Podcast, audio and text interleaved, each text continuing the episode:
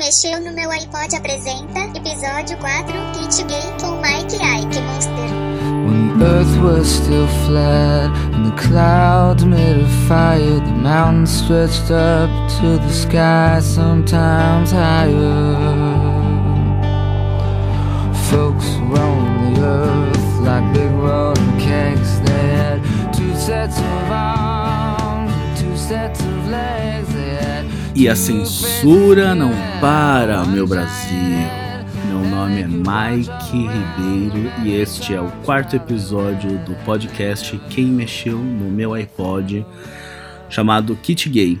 Cinco obras da cultura LGBTQ+, e todas as letrinhas, para você ler e assistir.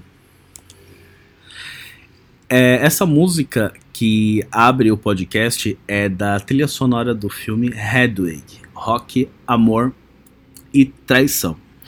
Eu ia incluir ele na lista, é, mas eu decidi remover esse filme maravilhoso do John Cameron Mitchell, porque ele não tá mais tão acessível assim.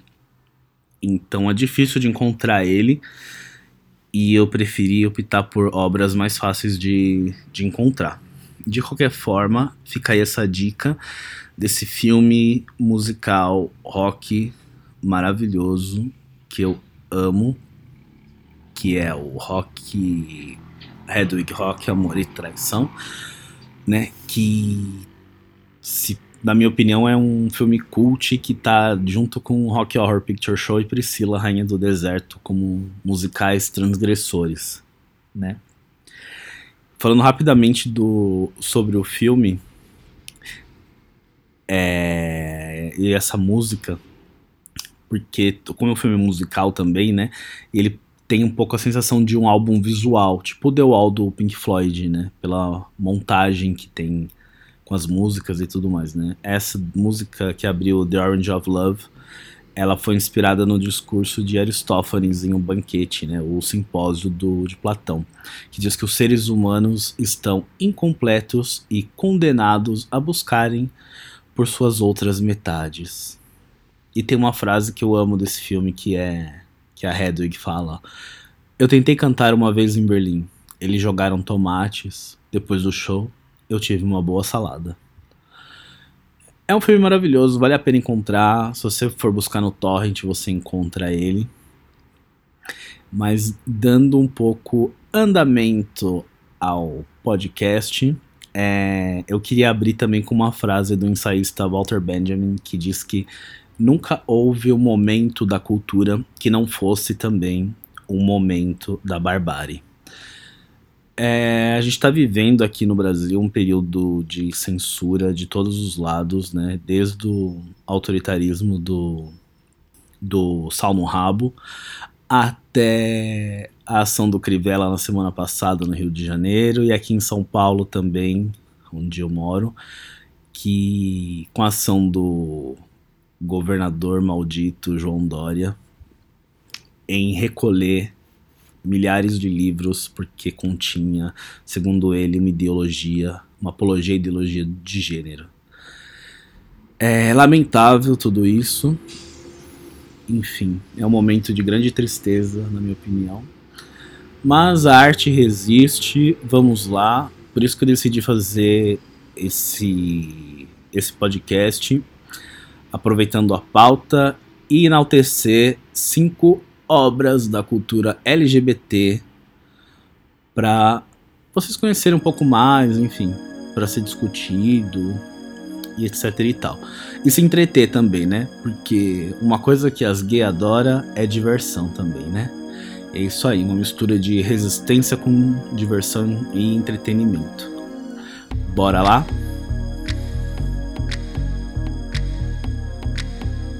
A minha primeira dica é o documentário Paris is Burning. É, na minha opinião, uma obra-prima, é uma aula back to basics sobre a cultura drag e LGBT nos anos 80.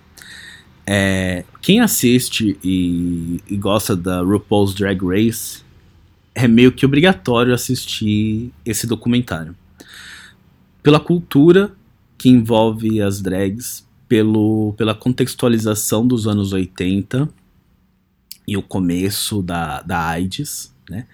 E, e pela glamorização das festas, dos balls, desfiles de galas e competições pelo glamour que acontecia em Nova York dentro das cenas dos gays negros e latinos, transformando assim a cultura disco para sempre. E não só a cultura disco, como também música eletrônica, a house music saiu de lá também. Os termos Vogue, por isso que eu abri com a, com a música da Madonna, né? E é um ponto de partida assim para a cultura de club kids que surgiram nos anos 90, tal. Esse documentário ele abrange de uma forma gigante assim os estilos musicais e moda e gírias que ficaram eternos em inglês, principalmente em Nova York, mas aqui rola aquela adaptação no Brasil, né? Gírias como fierce, shade, reading, né? Que aqui o reading a gente pode adaptar pro gongá. E um monte de coisas que a gente vê hoje em dia, assim, e principalmente cunhados pelo, pela margem da sociedade, né? Os, os excluídos. É, é uma. O Paris is Burning é uma verdadeira aula de, da vida gay, né? Ou não, tipo, se você for hétero, assista mesmo assim, porque, tipo, é muito interessante. E para saber um pouco de como que, como que é ser excluído da sociedade, né? Tipo, excluído da família, da comunidade. E ainda assim você poder sonhar, acreditar e tentar, né? Na vida tem um valor institucional que a diretora pega muito bem, né? A, o, o, filme é dirigido por uma mulher, a Jane, e, e assim, tem umas personagens maravilhosas, né? Tipo, é difícil não se encantar assim pela honestidade da Pepper LaBeija, né? Que era, já era famosa na época, quando ela diz que a América é branca e que os negros têm aprendido a sobreviver há 400 anos e ver que evoluiu pouco nesse último quarto de século. Né? Outro, outro ponto bacana desses depoimentos íntimos, né, é a irmandade dentro dos bailes que acontece, né? E tem uma imagem, é, uma cena muito interessante no documentário que passa imagens de héteros, né? Tipo, cis andando nas ruas com as roupas dos anos 80, né? Todas chamativas e tal e com a música Got to Be Real ao fundo. Essa cena é muito boa, né? E, e aqui o, alguns personagens eles falam, né, nos, nos, depoimentos que que não é preciso muito para entender que aquele mundo exterior, né, da rua, da cidade não pertence a eles, né? Tem uma uma fala logo no início do filme de, de uma personagem que diz que entrar né, nessas festas, nessas competições de, de glamour, é como entrar, atravessar o País das Maravilhas, né? Tipo, você entra no ballroom, na festa e se sente bem. E deveria ser assim no mundo. Né? Ela completa a frase. E, e, cara, é sensacional, é muito emotivo, é divertido e faz você pensar bastante, assim, principalmente no que eu comentei antes de da margem na sociedade, né, os excluídos. É um documentário que eu recomendo muito. Assistem logo, porque ele tá no Netflix e eu não sei quando ele sai. Esse documentário, Paris is Burning, ele deu origem à ótima série Pose, do criador de Glee e American Horror Story, o Ryan Murphy. A Pose entra no catálogo da Netflix agora no final de setembro, se eu não me engano, dia 28. Então fiquem atentos porque vale muito a pena assistir como, como um material complementar. Fazendo um entre parênteses aqui, eu queria indicar mais alguns filmes que estão no Netflix e que, e que tem a temática LGBT no meio, né? Que é a comédia romântica Alex Strange Love, que é muito fofa, muito gostosinha de assistir. O filme nacional Hoje Eu Quero Voltar Sozinho, para quem não assistiu, vale muito a pena assistir, que é sobre descoberta da orientação sexual e tudo mais. Carol, que é dirigido pelo Todd Haynes, que é um filme com a Kate Blanchett, sobre um casal lésbico dos anos, nos anos 50. E o vencedor do Oscar, Moonlight, que também tá no Netflix e vale muito a pena ver, que, que trata. É uma. Pode-se dizer, entre aspas, que é uma perna desse. Do universo do Paris is Burning. Né? Se passa em outro lugar tal. Mas tem esse, essa perna, essa continuidade. Como que, como que tá traduzido esse uni universo dos anos 80, final dos anos 70, 80, com hoje em dia? Vale muito a pena fazer esse paralelo assistindo Moonlight, que é um filme muito bonito também. Vamos adiante, que agora a gente vai falar de um quadrinho bem legal.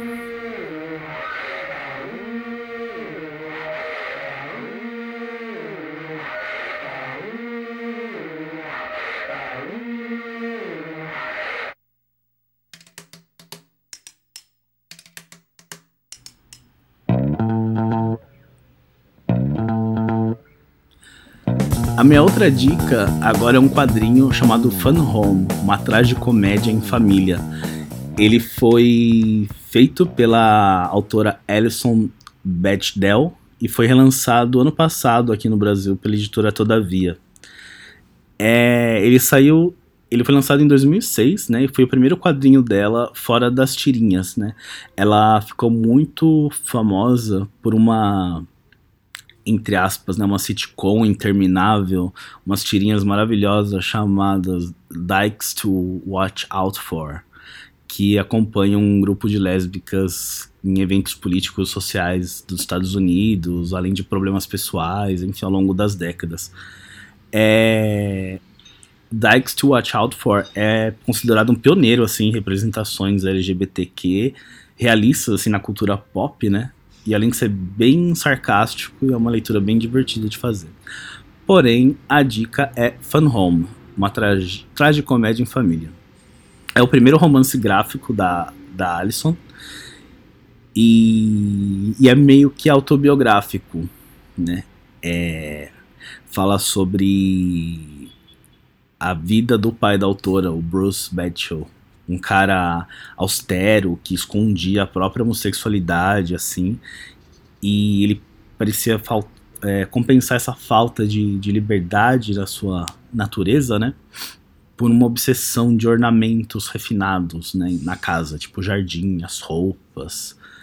E a HQ ainda explora, ao mesmo tempo, a descoberta homossexual da própria autora. Né? É um quadrinho adulto bem da hora, na pegada do, de Persepolis e Mouse. E ele é super fácil de encontrar nas livrarias e deve ter em biblioteca também, né? E ele é bem bonito visualmente, né? Também. Ele tem uma aquarelas em, em um azul cinzento, com nanquim, né? Uma inspiração nos quadrinhos dos anos 90. E agora algo que não é tão divertido assim, mas é extremamente essencial.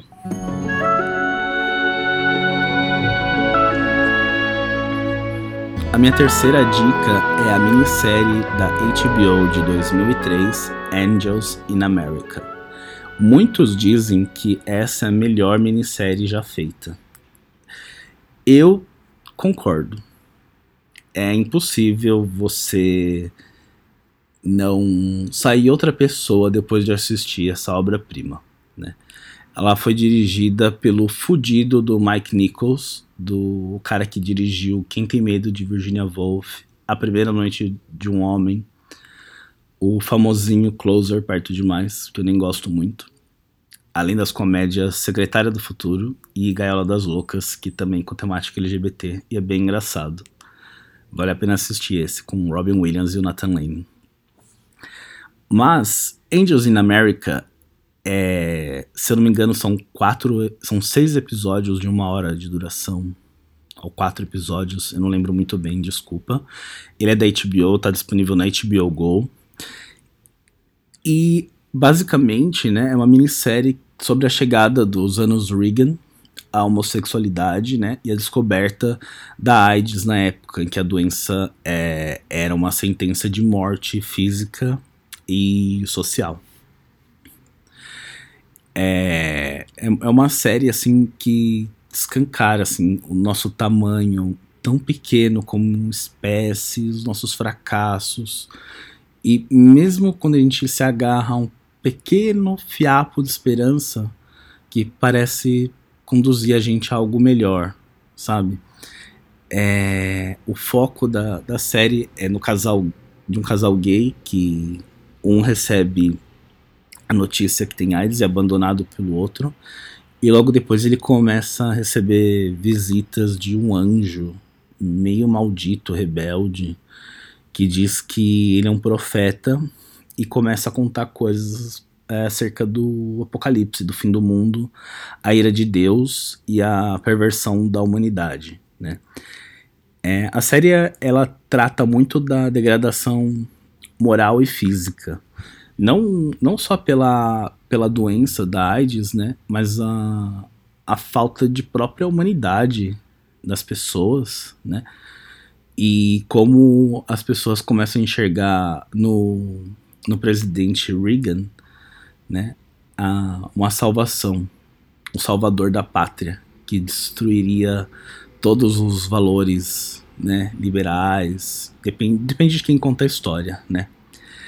E acho que a gente está tá vivendo essa fase aqui aqui no Brasil, com salvadores da pátria que não existem, estão apenas é, a fim de do poder e nada mais, e hipocrisia, enfim, notícias que a gente vê todo dia, né?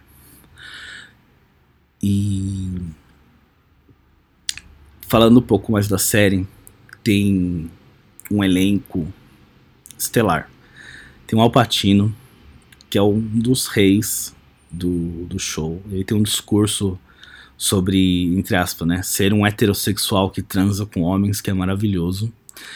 Tem o Jeffrey Wright, como um enfermeiro gaysão e uma participação discreta, mas genial da Mary Streep, que é maravilhosa, e também a Emma Thompson, que faz o papel do anjo e de uma enfermeira. Né? E a série fala muito sobre, sobre as pessoas né, que são esmagadas, esquecidas dentro de governos conservadores, preconceito, né? E esse essa chegada do apocalipse social que a série toda hora bate, né? Que vem ou não vem, é o principal da série, né? É um, um símbolo do, de próximos passos do que os Estados Unidos e o mundo no geral foram ser a partir dali, né? É, essa, essa minissérie tem, tem basicamente mais de 15 anos e, e não impede que ela envelheça, né? É, talvez é uma pena falar isso, mas ela é meio que atemporal. E e depois ela foi para Broadway, virou peça de teatro, ou antes, eu não, eu não sei. Mas ela tá disponível na HBO Go, tem DVD também que ela saiu, ou vocês podem baixar via torrent. Beleza?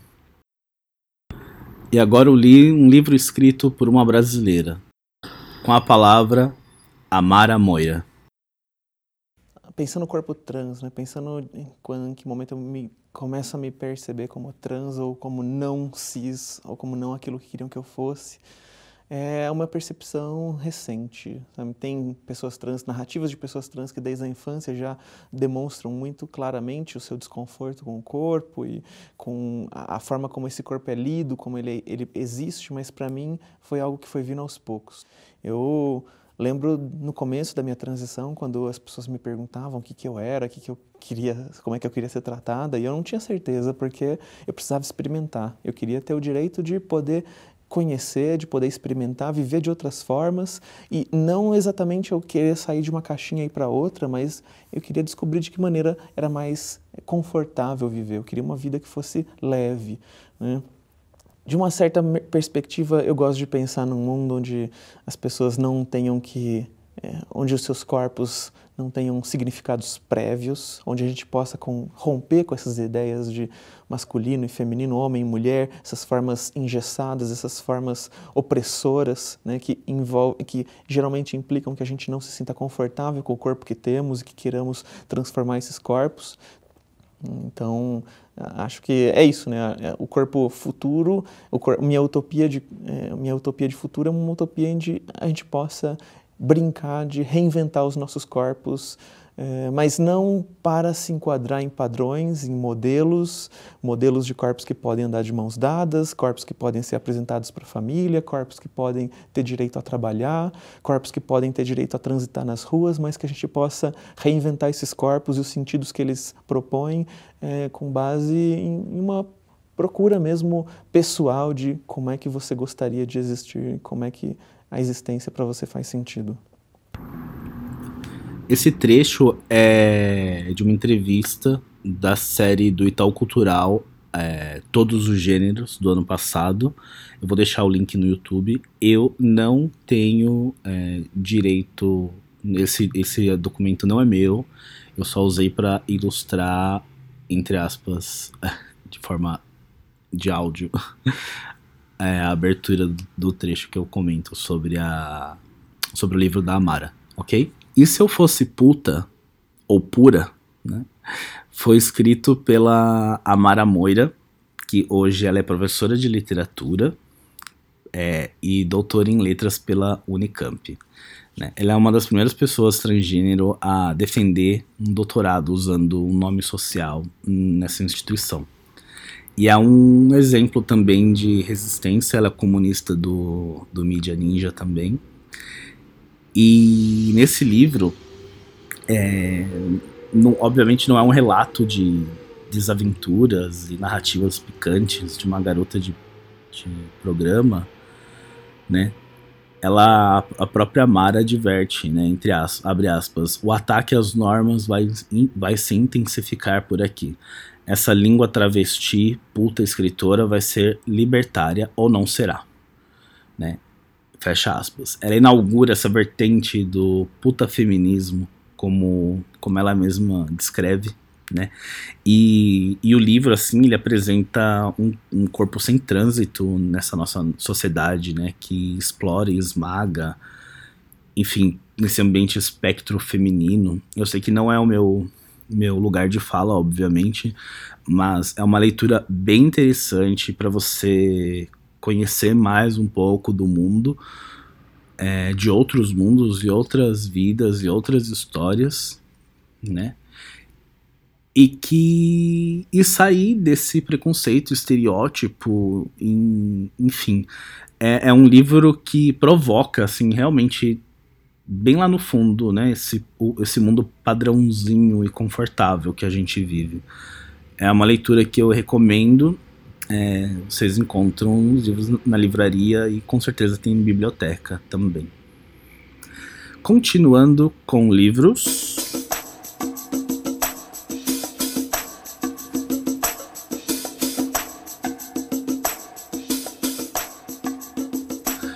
Liberdade é o que canta George Michael nesse hino dos anos 90.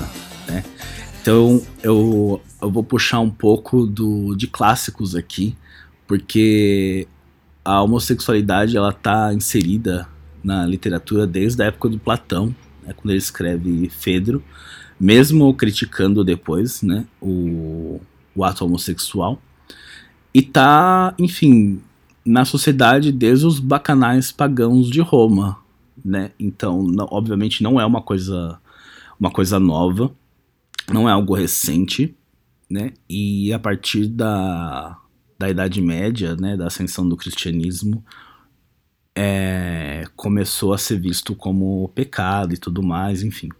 É, por isso que eu indico um livro chamado O que é homossexualidade, do Peter Fry e do Edward McCrae. Esse livro é daquela série de, de, de livretos dos anos 70, chamada Coleção Primeiros Passos, da editora brasiliense que a gente sempre encontrava nas bibliotecas da escola, são aqueles livrinhos pequenos que começa com o que é, né? Você encontra este livro especificamente em sebos, mas eu vou deixar o link do PDF na descrição. Esse livro, ele é ele é bem interessante porque ele abriu um certo espaço para trabalhos acadêmicos em cima da própria obra, tipo, ou criticando ou atualizando, o que é essencial. Né? Esse tipo de conversa tem que ser atualizada sempre, discutido sempre. Por isso que, até como um contraponto do próprio conteúdo do livro, eu indico o documentário Bichas, que está no YouTube. Você consegue assistir no YouTube. É bem interessante. Indo um pouco mais para o passado, é um livro que eu gosto bastante, que tem essa temática, que talvez pode ser o que menos importa na realidade, que é o Morte em Veneza, do Thomas Mann. Né? Tem a homossexualidade ali, nesse livro de 1912, mas ele fala também de uma visão de, de amor, que conta a história do, de um escritor que se apaixona platonicamente por um rapaz, o Tadzio, que ele avista no, nos canais de Veneza, né? E, eles obviamente nunca trocam uma palavra sequer. Então é aquele amor proibido, regrado, reservado. Falam muito sobre solidão também. E eu gosto bastante desse livro. Ele virou um filme em 1971 pelo Visconti. É, não é tão difícil de encontrar, tem uma trilha sonora perfeita, é muito bonito. E eu indico também. Mas o livro, às vezes, na maioria das vezes, é sempre melhor que o filme. Tem uma frase que do livro que dá para refletir muito bem sobre os relacionamentos líquidos, né, de todos os sexos, né, não só do da homossexualidade, né, via aplicativos de date, WhatsApp, que que é bem atual, né, que a frase é assim: Não existe nada mais estranho e espinhoso do que a relação entre pessoas que só se conhecem de vista que diariamente, mesmo hora a hora, se encontram, se observam e que têm assim de manter, sem cumprimentos e sem palavras, a aparência de desconhecimento indiferente, devido ao rigor dos costumes ou a caprichos pessoais. Entre elas existe inquietação e curiosidade exacerbada, a histeria da necessidade insatisfeita, anormalmente recalcada, de conhecimento e comunicação, e, sobretudo, também uma forma de consideração tensa, pois o ser humano ama e respeita o outro ser humano enquanto não está em posição de o julgar, e o desejo é produto de um conhecimento insuficiente. O Morte em Veneza do Thomas Mann, ele é extremamente fácil de encontrar, tem uma versão pocket nas bancas e tudo mais. E é super curtinho e eu indico também. Voltando um pouco mais, agora eu vou falar de um clássico de 1891, que é o Retrato de Dorian Gray, de Oscar Wilde. Eu sei que ele pode ser uma dica meio clichê, né? Mas ele é muito apreciado até hoje, é um livro que eu gosto muito, né, pelo seu sarcasmo, inventividade, né, e algumas reflexões filosóficas que, que tem no livro. Mas o, o mais interessante para mim é a história por trás, né? Esse livro na época ele escandalizou é, Londres e o Oscar Wilde era um dandy, né? Ele, ele é um cara meio famosinho na society em Londres, né? E e ele chegou a ser preso por dois anos, acusado de atentado ao pudor, pelo conteúdo homossexual que tem no, no retrato de Dorian Gray. Né? E, e hoje seu túmulo é, em Paris é regado por beijos. Tem marcas de batom espalhados pelo túmulo branco dele. E tem uma frase muito foda, que ela é super curta, mas exemplifica muito bem na minha opinião, é... enfim, tudo que abarca a cultura LGBT e também não, porque não todos os seres humanos, né, que definir é limitar. Então, chega de rótulo, padrãozinho, preconceito, enfim, e bora resistir. Essas foram as minhas dicas eu espero que tenham gostado. Se gostou, compartilha, deixa seu like, assina. E é isso aí, vem conversar comigo, deixa uns comentários onde der. E é isso. Vamos continuando com muito amor, todo amor. Beijo e até a próxima semana. just split in two. You were looking at me and I was looking at you. We had a way so familiar that I could not recognize. Cause you had blood on your face and I had blood in my eyes. But I could swear by your expression that the pain down in your soul was the same.